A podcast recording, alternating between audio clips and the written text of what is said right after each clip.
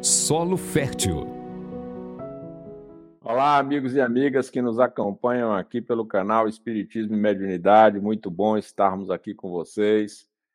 Deixa eu ver quem está por aqui. O Carlos Smith, lá da TV Secal, já está com a gente. Cássia Costa. Oi, Cássia, estava com saudade de você.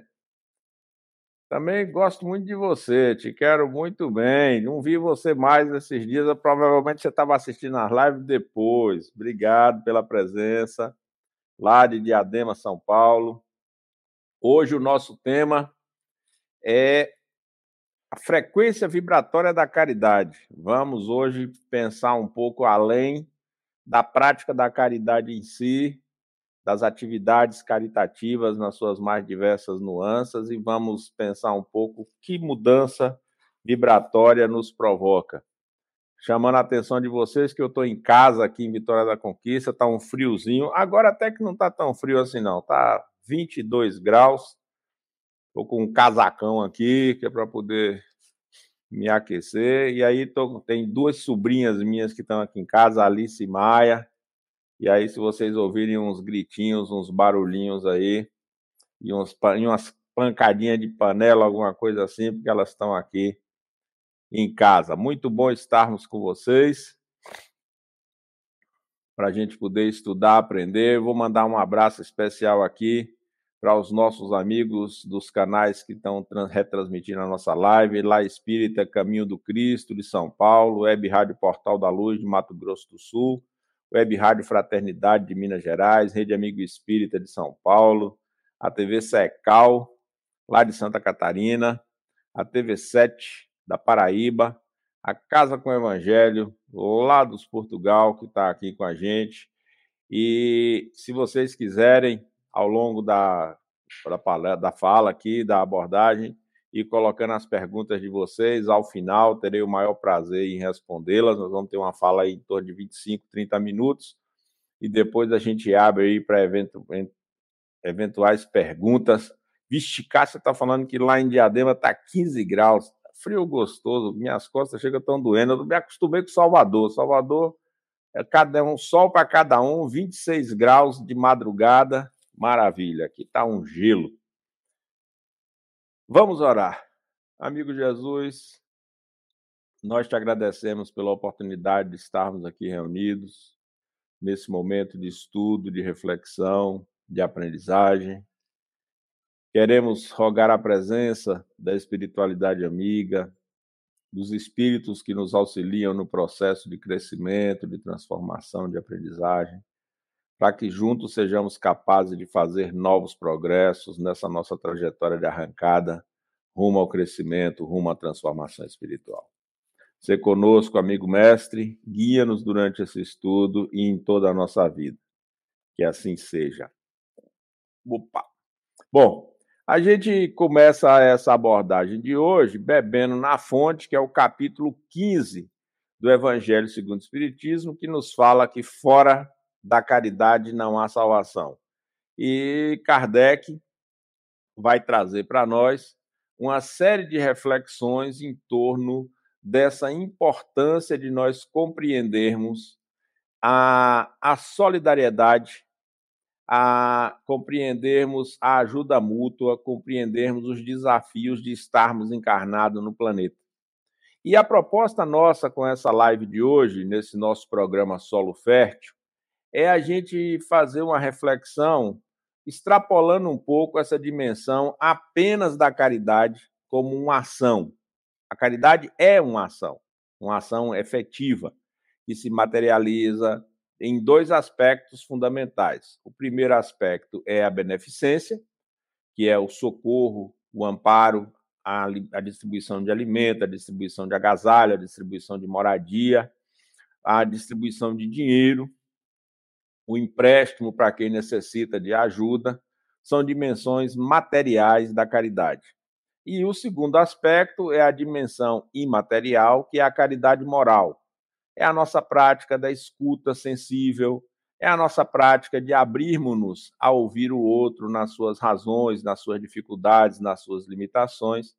E também, como a gente vê na questão 886, como praticar a caridade como a entendia Jesus, benevolência para com todos, indulgência com as imperfeições alheias e perdão das ofensas. Então, benevolência, indulgência, perdão são elementos estruturantes desse processo nosso de desenvolvimento da caridade e a afabilidade e a doçura como elementos que vão nos conduzir a um processo de serenidade, e essa serenidade, Cássia, vai nos sustentar nesse nosso processo para a gente alcançar essa vida de equilíbrio, nesse processo nosso de busca da prática da caridade. Então, Kardec vai dizer para nós que fora da caridade não há salvação, porque é através da caridade que nós vamos fortalecendo-nos dentro da lógica do amor ao próximo.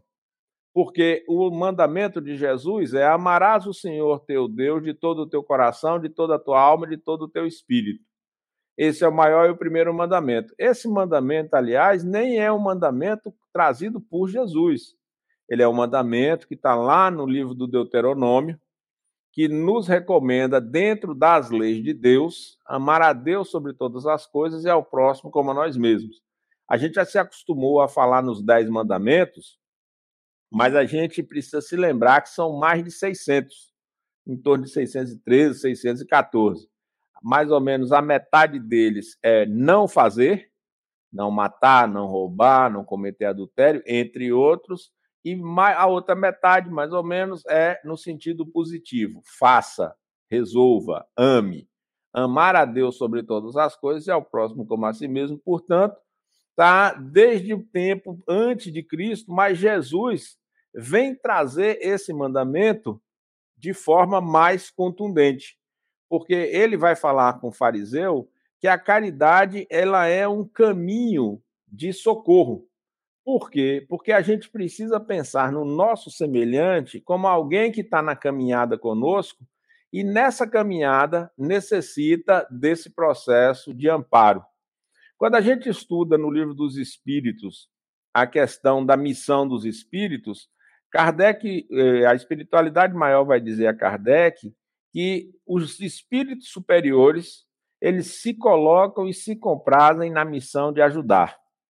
Então vejamos que esses elementos estruturantes em torno da caridade, a beneficência, que é a doação de coisas materiais para as pessoas, a caridade moral, que se materializa na benevolência, na indulgência, no perdão, na afabilidade, na doçura. Esse processo de compreender o amar a Deus sobre todas as coisas e ao próximo como a nós mesmos. Esses elementos todos, eles vão criando um ambiente. Eu não sei se vocês conseguem é, perceber da forma clara como isso fica para mim, por isso estou repetindo aqui de algumas maneiras diferentes para poder gerar essa, para mim mesmo, essa compreensão do que estou falando, isso vai construindo uma psicosfera, vai gerando uma frequência vibratória ao nosso redor por essa prática da caridade, que vai nos movimentando na direção do nosso próximo. É um desafio de a gente perceber que a, a, até nós alcançarmos o nível do amor ágape, que seria o amor profundo, para todas as criaturas indistintamente, sem esperar nada em troca, nós caminhamos numa dimensão de trocas, de dar, receber, retribuir. E esse processo de dar, receber, retribuir, que alguns autores vão chamar a antropologia do dom, a nossa capacidade de doação, vai nos mostrando que nós, como seres humanos, não agimos apenas pensando em nós mesmos, dos nossos interesses mais próximos, mas nós também, como seres humanos, pensamos e agimos olhando para os outros. Então, quando a gente pensa na dai de graça o que de graça recebestes, ou quando a gente pensa no amar ao próximo como a si mesmo, a gente está sendo convidado a romper com as convenções, romper com as meras obrigações de retribuir algo de bom que foi feito para nós, perceber que nós precisamos nos ajudar uns aos outros nesse processo de crescimento e a essa obrigação de fazer como algo automático, nós vamos mudando de comportamento e vamos agindo e decidindo com vistas a essa esse dar indistintamente. Então a gente começa num processo de agir e decidir pensando nos ganhos de prestígio, de poder, ou mesmo para nos desobrigar. Não sei se vocês já ouviram essa máxima, quando a pessoa diz assim: é, você dá um presente e paga logo com outro presente para você se desobrigar. Não sei se vocês já prestaram atenção também na nossa forma verbal, quando alguém diz assim, é, obrigado, aí você diz por nada. Então, se você pegar etimologicamente a palavra obrigado, ela está ligada à obrigação, a dever. Um processo, então, onde ao receber de alguém uma gentileza, um cuidado, uma atenção, eu digo obrigado, ou seja, eu estou me colocando na condição de retribuir o que você me fez. E normalmente a outra responde, a outra pessoa responde dentro da nossa convenção de nada ou por nada, não por isso. Né? Aí tem alguns mais rudes que dizem assim: eu fiz porque quis, não fui obrigado a nada. Não é não, Suelene? Então, a gente precisa perceber que essas palavras, que no passado tinham um certo sentido, que hoje perderam um pouco dele, vão nos empurrando na direção dessa de compreendermos essa nossa liberdade, primeiro individual e depois coletiva, de fazer alguma coisa em direção ao outro, um desejo espontâneo de fazer pelo outro, de doar amor à vida, doar, amor ao nosso, ao nosso semelhante, gerando uma, uma mudança de comportamento, virando a chave em um paradigma existencial. Quando a gente pensa na caridade como uma, uma mudança na nossa frequência vibratória, ela nos tira da nossa posição de, de conforto, ela nos tira da nossa zona de conforto e nos coloca numa direção que é essa direção dessa transformação, dessa preocupação com o coletivo, dessa preocupação com o próximo, que vão nos trazendo um processo de mudança, de, de reconstrução do nosso ambiente social. Uma nova moral coletiva. Olha só, Carlos Smith, pensa o seguinte: a sociedade está cheia de pessoas egoístas, orgulhosas. O individualismo está avançando, o hiperconsumismo avançando. Sim, tudo isso está acontecendo. Mas para a gente regular essa tendência de expansão do egoísmo, para a gente criar um contraponto nesse processo de expansão do egoísmo, a gente precisa estruturar um caminho ou caminhos que nos permitam fundar uma moral dessa solidariedade coletiva. Mas essa, essa solidariedade coletiva ela só vai surgir no momento em que a gente entender a proposta do Evangelho de Jesus, quando vai nos colocar como um elemento necessário na nossa caminhada a prática da caridade. Aí vocês podem dizer assim, mas Piau, a prática da caridade, como assim? Como algo necessário e indispensável na nossa trajetória? Pensemos o seguinte: na questão 886, os espíritos respondem a Kardec que a prática da caridade, como ela é entendida por Jesus, é benevolência, indulgência, perdão.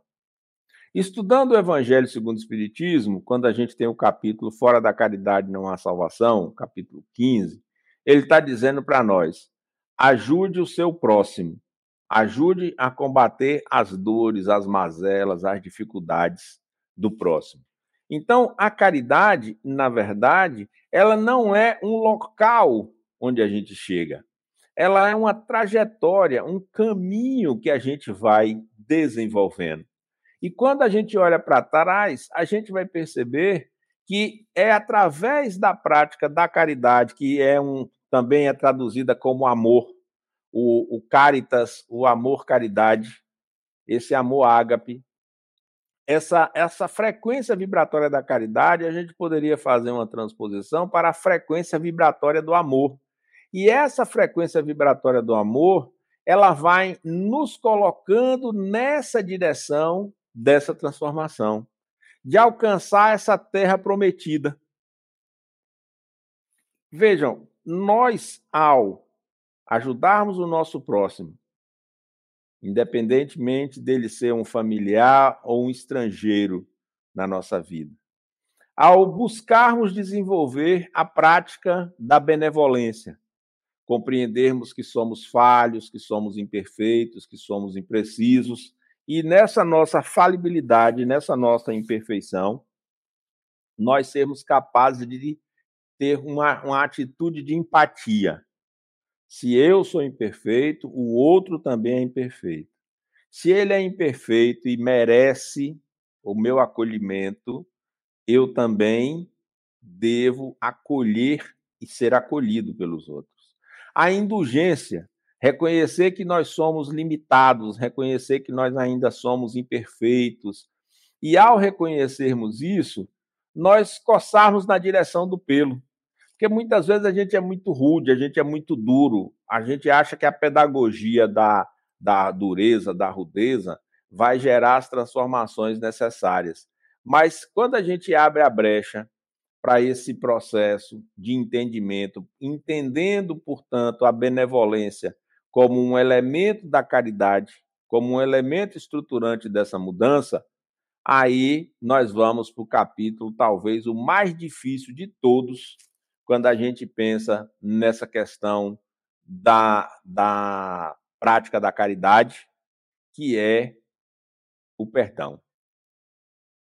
O perdão é a frase que todos nós queremos ouvir, mas talvez seja uma das questões mais difíceis de serem praticadas por cada um de nós. E aí a gente precisa se debruçar um pouquinho sobre isso quando a gente fala nessa frequência vibratória da caridade. Porque nada é fácil para quem não está disposto. Vocês já pararam para pensar nisso? Sem ter disposição, nada a gente consegue fazer. Sem ter, como, como os antigos vão dizer, sem ter entusiasmo, que é, significa ter Deus dentro de nós, ter esse ânimo para fazer as coisas acontecerem, essas jornadas são impossíveis. E aí, Cássia, a gente pensa assim: antes da compaixão, a gente tem que ter a disposição para ser compassivo. A gente tem que ter a disposição para a prática da compaixão.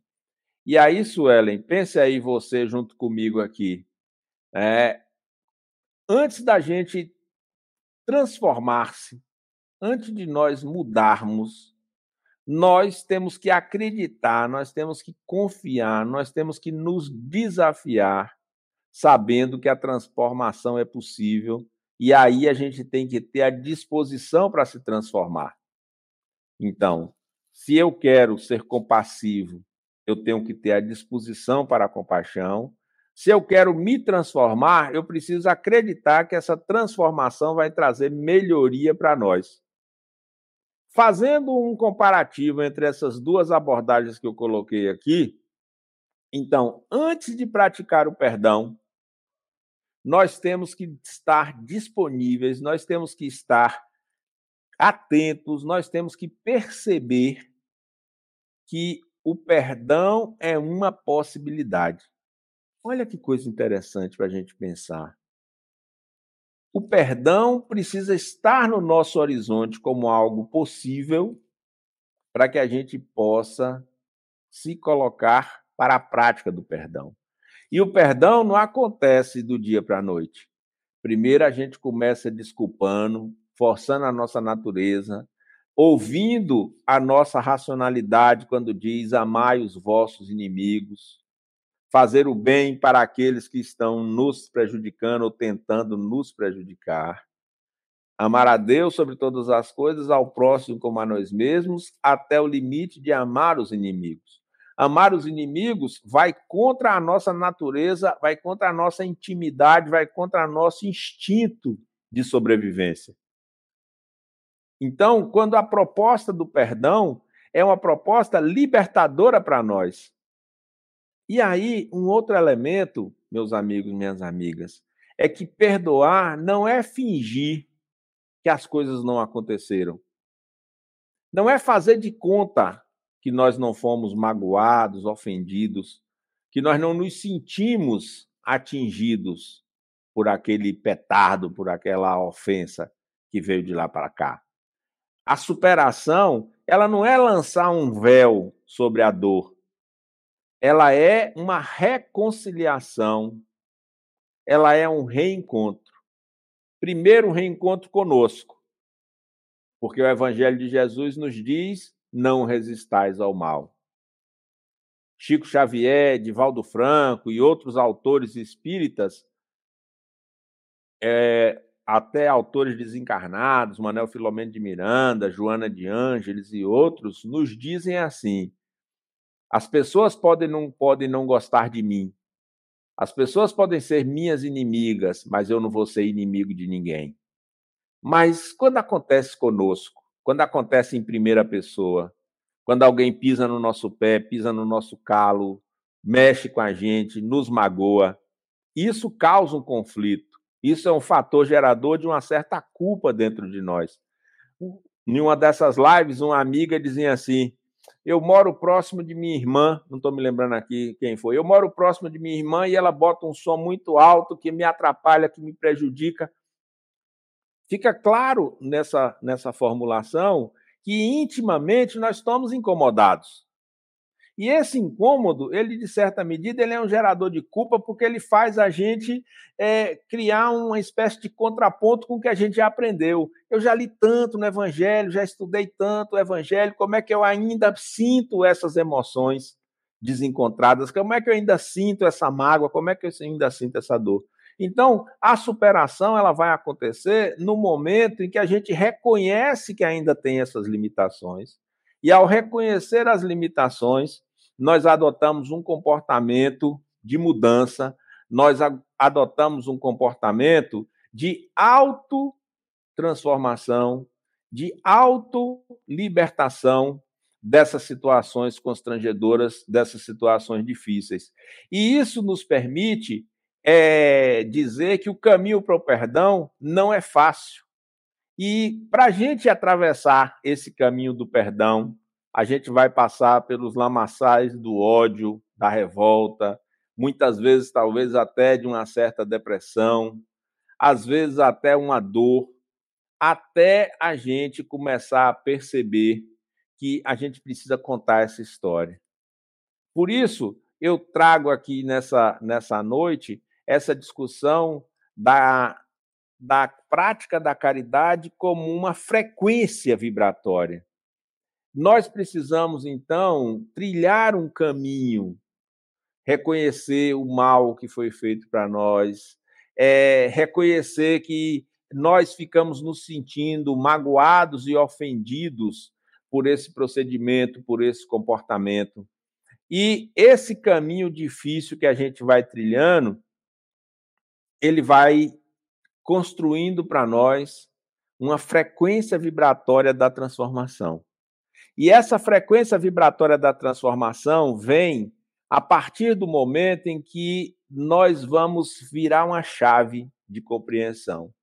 Sem o perdão, nós permanecemos amarrados, atados àquele que nos prejudicou. Ficamos presos em correntes de amargura, aprisionados como se tivesse colocado a algema em um e outro. E aí tem um detalhe. Até a gente conseguir perdoar, quem tem a chave para nos libertar é o outro. Se a gente perdoa, a gente muda a chave de mão. Se a gente não perdoa, aquela pessoa que a gente não perdoa, ela se torna o nosso carcereiro. Quando a gente perdoa, a gente retoma o controle do nosso destino, do nosso sentimento, e nós nos tornamos os nossos próprios libertadores. E aí vem uma frase que eu gosto muito, que eu gosto muito, que ela é uma frase do bispo Desmond Tutu, que ele diz assim: "Não perdoamos para ajudar o outro. Não perdoamos pelos outros, perdoamos por nós mesmos. O perdão é a melhor forma de autointeresse. Olha só que coisa interessante. Cássia colocou aqui, deixa eu ver. Minha irmã, ô oh, Cássia, perdão, cometi uma inconfidência. Dá vontade de brincar de enforcadinho com ela. É uma professora para você, Cássia. Desculpe, eu esqueci que era você. Se eu soubesse, não tivesse me lembrado, não teria falado. Perdão. Né? É, é, a, a monja Cohen diz que a gente tem que olhar para essas pessoas difíceis na nossa vida assim. Eu queria apertar seu pescocinho, mas eu já estou conseguindo me livrar disso. Ou professorinha que traz lições difíceis para eu aprender. Né? Então, como eu dizia, o, o, bispo Desmond Tutu ele nos diz que a gente tem uma razão utilitarista, um alto interesse. Se não há outro motivo para a gente perdoar, que a gente possa perdoar pelo alto interesse nessa transformação.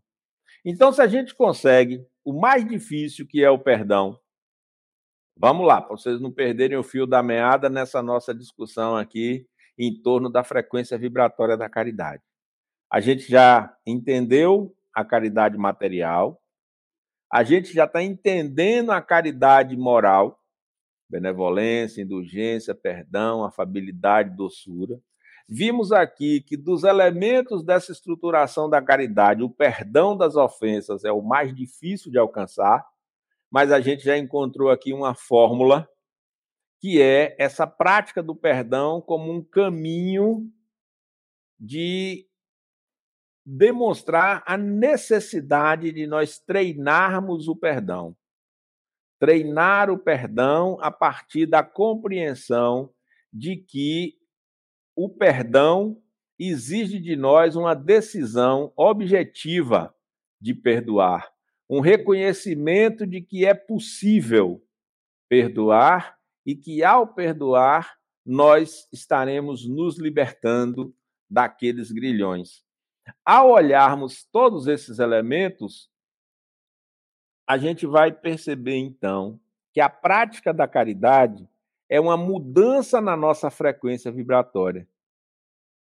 A gente, ao praticar a caridade, ao se esforçar na direção da prática da caridade, nós mudamos o nosso padrão vibratório. Nós entramos em uma frequência vibratória que traz para próximo de nós os espíritos socorristas, que traz para o nosso campo mental um olhar diferenciado sobre as outras pessoas. E esse é um desafio que nós precisamos acolher, aprender e ensinar nessa nossa convivência social.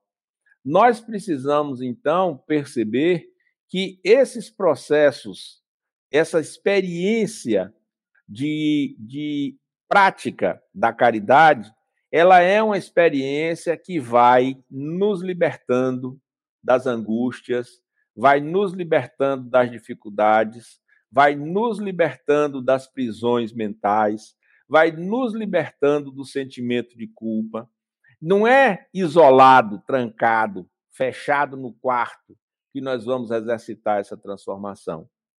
A gente precisa perceber que é um dom que nós carregamos essa possibilidade de ajudar, de ajudar ao outro, de ajudar a nós mesmos, de construir um mundo melhor.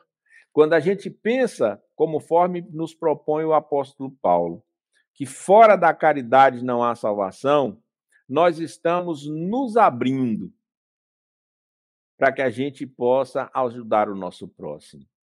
E nós, espíritas, espiritualistas, que já temos essa compreensão de que a existência no planeta é um instante, é um momento, que os espíritos que estão ao nosso redor são nossos professores e nossas professoras nessa nossa trajetória de aprendizagem, então a gente vai percebendo que é através dessa virtude ativa, desse caminho no bem, que a gente vai construindo uma sociedade melhor. E ao percebermos que nós estamos ajudando a construir essa sociedade melhor, nós vamos progressivamente crescendo, nós vamos progressivamente nos transformando.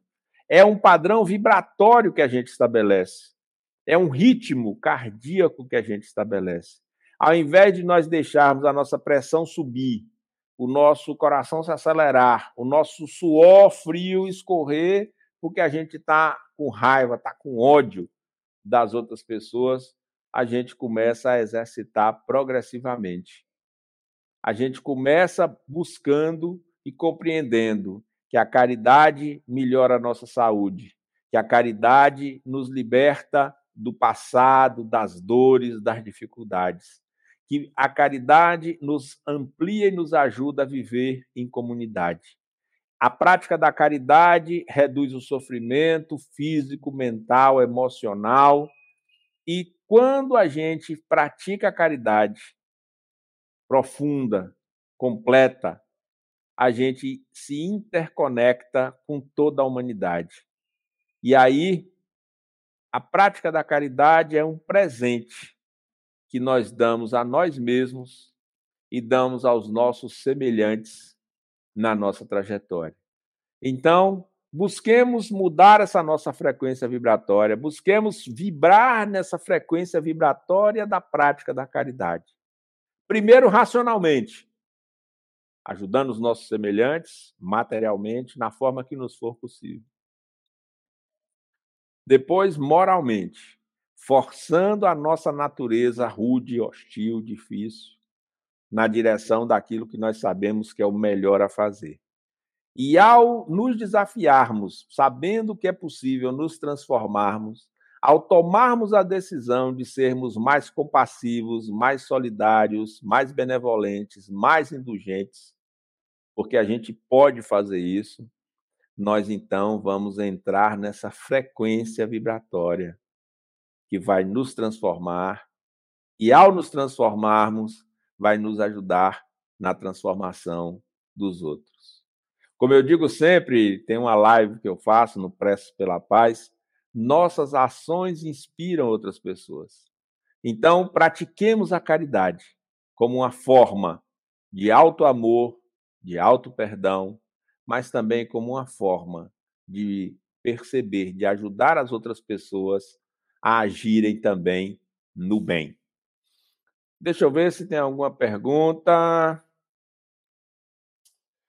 Ah, Cássia está dizendo que estará no centro, bem no horário. Depois você assiste, Cássia. Aí me honre. Aí eu vou, eu vou falar amanhã, vou falar assim, Cássia, você que está assistindo depois, sinta-se acolhida, sinta-se amparada nas nossas preces. Deixa eu ver aqui se tem alguma pergunta. Bom, como vocês não têm nenhuma pergunta, se quiserem dirigir alguma pergunta, podem mandar também para o meu e-mail, aqui para o canal Espiritismo e Mediunidade. Tem um e-mail do canal, espiritismo.mediunidade.gmail.com. É, e aí nós teremos o maior prazer em, em responder a vocês. Bom, como eu digo sempre, se vocês não têm mais nada para perguntar, eu também não tenho mais nada para responder. Amigo Jesus, nós te agradecemos pela oportunidade desse estudo, dessa reflexão, nesse solo fértil das nossas consciências. Que sejamos capazes de vibrar nessa frequência da caridade, racionalmente, num primeiro momento, afetivo e emocionalmente na sequência, ajudando a construir um mundo melhor. Que o bem-estar que agora sentimos se estenda aos nossos familiares, às pessoas que nos pedem preces e nos auxiliem a nos tornarmos a cada dia instrumentos da vossa paz. Dá-nos uma noite de sono tranquila, refazente e ajuda-nos a nos tornarmos seres humanos mais amorosos, mais solidários, mais inteiros na doação ao próximo, mais amoroso nas nossas relações mais íntimas. Com a tua paz em nossos corações, nós encerramos esse nosso tempo de estudo da noite de hoje. Que assim seja. Um grande beijo para vocês. Me queiram bem, que não lhes custa nada. Até a próxima quinta-feira. Estude conosco. Faça parte da família Espiritismo e Mediunidade. Em Lives TV.